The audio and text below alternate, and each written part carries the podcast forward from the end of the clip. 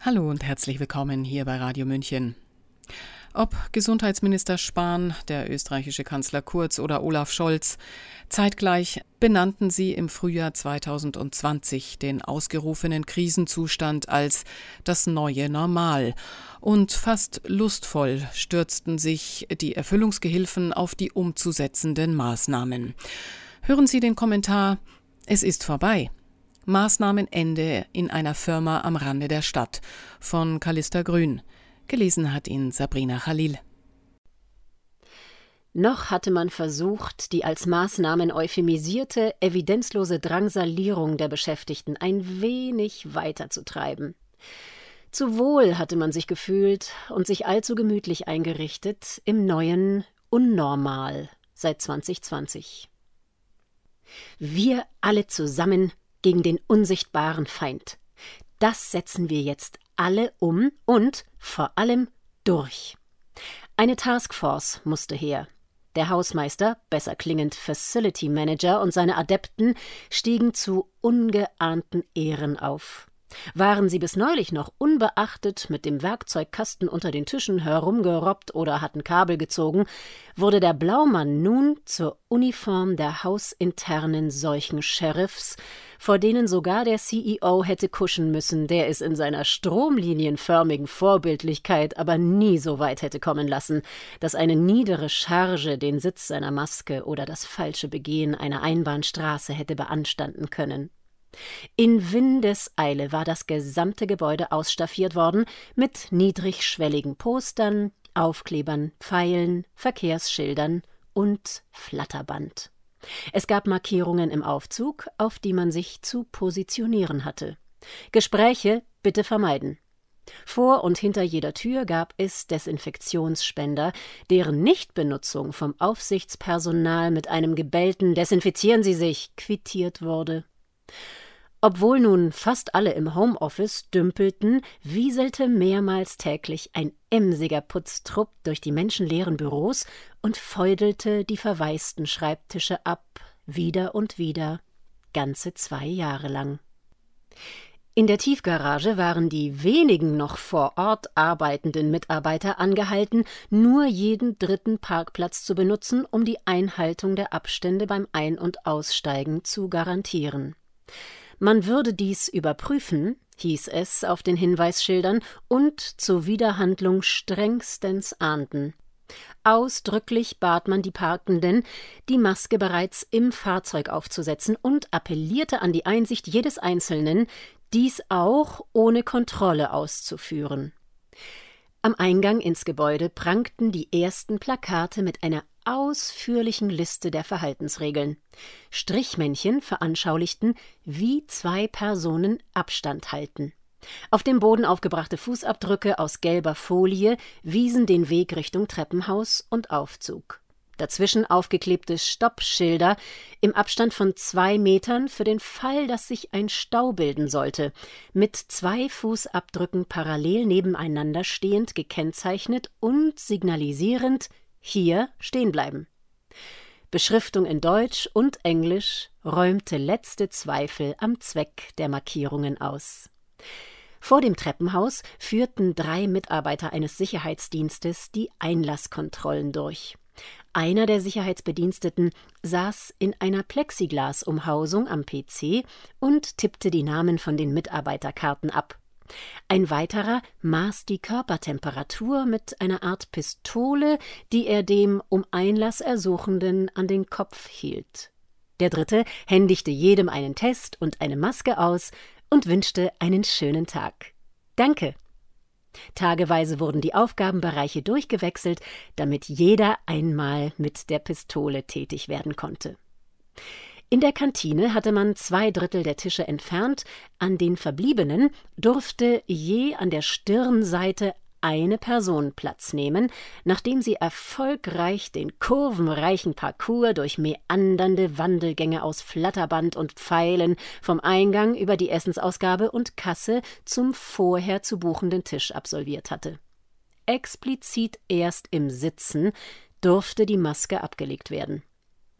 Auf den Einbahnstraßen vorbei an Kontrollposten der Taskforce wurde diszipliniert gewartet, um den Abstand von sicherheitshalber zwei Metern nicht zu unterschreiten. Auch hier zeigten Stoppschilder mit parallelen Füßen und Beschriftung den korrekten Abstand an. Wichtige Details zum Bezahlvorgang sowie den Umgang mit Geschirr und Besteck erläuterte ein liebevoll ausgearbeitetes Erklärvideo, welches aus allen Richtungen einsehbar auf Monitoren abgespielt wurde. Bitte beachten Sie die Hinweise in unserem Corona-Lehrfilm. In der Hauptrolle der Facility Manager. Und sah er nicht tatsächlich ein wenig aus wie Johnny Depp? Vorher hatte man es kaum bemerkt. Nun aber war es nicht mehr zu übersehen. Schon nach wenigen Tagen gingen erste Autogrammwünsche per E-Mail ein. Nicht nur die Kontrolle und Lenkung der Mitarbeiterströme waren Aufgaben der Taskforce. Ein Stab aus einer zweistelligen Anzahl von Verantwortlichen wurde berufen, um Maßnahmen und Kommunikation in täglich mehrstündigen Zoom-Meetings zu koordinieren. Organigramme wurden erstellt, Titel vergeben, im Intranet eingepflegt und Gehälter angepasst. Gleichzeitig wurden die Mitglieder der Taskforce in ihren vormaligen Aufgabenbereichen ersetzt, die entsprechenden Organigramme aktualisiert, eingepflegt, Titel, E-Mail-Signaturen und Gehälter angepasst. Um die Belegschaft auf dem Laufenden zu halten und vor allem um Panik zu vermeiden, wurden täglich die offiziellen Zahlen in einem aufwendig gestalteten Newsletter veröffentlicht und der tiefen, aufrichtigen Bestürzung über die steigende Anzahl an Opfern Ausdruck gegeben. Zur internen Kommunikation innerhalb der Taskforce versandte man mehrmals täglich Lageberichte, deren Inhalte parallel in einem passwortgeschützten Bereich im Intranet einsehbar waren. Es gab Handbücher, eine Meldekette und regelmäßige Übungen des absoluten Notfalls. Inzwischen hatte die Taskforce mehrere Arbeitsgruppen und über ein Dutzend freie Mitarbeiter. Leider trat dann doch nach einigen Wochen trotz besten Bemühens und strengster Kontrolle der erste positive Test in der fast 900-köpfigen Belegschaft auf. Die Taskforce entschied sich aus Gründen der Transparenz, den Fall anonymisiert, jedoch in aller Ausführlichkeit zu kommunizieren und wurde durch zahlreiches Feedback in ihrem Vorgehen bestärkt.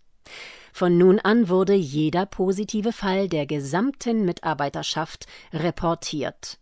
Bald musste die Taskforce erneut personell aufgestockt werden, denn fast alle zwei oder drei Wochen kam nun ein positiver Fall hinzu und das Arbeitsaufkommen vervielfachte sich exponentiell. Arbeitsbelastung und Verantwortung waren immens. Doch alle zogen an einem Strang. Noch nie hatte es eine solch enthusiastische Einsatzbereitschaft und Aufbruchstimmung nahezu in der gesamten Belegschaft gegeben. Jeder konnte seine kreativen Ideen zur Optimierung der Schutzmaßnahmen einbringen. Nur zu einer Maßnahme hatte man sich nicht durchringen können, obwohl ihre Brillanz augenfällig war. In einer benachbarten Firma waren 400 Euro Kräfte angestellt worden, um mit Schildern durch die Firma zu wandeln, auf denen Verhaltensregeln in Kurzform aufgebracht waren. Maske tragen und Abstand halten. Aber zum einen aus Kostengründen, vor allem jedoch wegen der wenigen noch vor Ort befindlichen Mitarbeiter, hatte man diese schöne Idee verworfen und dem Mitarbeiter für seinen Vorschlag eine kleine Prämie ausgezahlt. Regelmäßig sprach der CEO in Online-Meetings allen seinen Dank aus, erwähnte einige sogar namentlich und unterstrich die Verantwortung jedes Einzelnen, auf die Einhaltung der Maßnahmen durch die Kollegen zu achten und gegebenenfalls die Vorgesetzten zu involvieren, falls es Verstöße geben sollte. Eine Straße der Besten mit Fotos und Urkunden als PDF wurde eingerichtet. Aber all dies würde irgendwann vorbei sein. Nun also war die Zeit gekommen, Abschied zu nehmen. Fünf Wochen war man bereits über die Zeit hinaus, und es gab wirklich keine gar keine Begründung mehr, den Ausnahmezustand beizubehalten. Vorsichtige Lockerungen? Noch zwei Wochen? Die Taskforce tagte über Stunden und fasste einen mutigen Entschluss.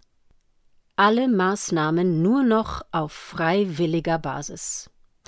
Die Belegschaft habe in den vergangenen zwei Jahren so prima mitgemacht, sich eingebracht, alles verstanden und umgesetzt, dass man hoffe, die Regeln würden nun ohne Vorschriften beibehalten, hieß es in einer Abschiedsmail. Leise und beinahe etwas wehmütig wurden die bunten Poster mit den Strichmännchen entfernt, das Flatterband eingeholt und die Tische wieder aufgestellt. Nur die Fußabdrücke aus gelber Folie und die nun schon arg abgenutzten Stoppschilder am Boden mussten in mühevoller Kleinarbeit mit Lösungsmittel abgeschabt werden. Wer wäre dafür besser geeignet gewesen als die in den letzten zwei Jahren bewährte Taskforce Arbeitsgruppe Operatives Maßnahmenmanagement, Beschilderung und Abstandskontrolle, bestehend aus Johnny Depp und seinen Sheriffs, die nun wieder auf dem Boden der Tatsachen tätig werden konnten. Sie hörten den Kommentar Es ist vorbei von Callista Grün, gelesen von Sabrina Khalil. Mein Name ist Eva Schmidt und ich wünsche noch einen schönen Tag. Ciao, Servus.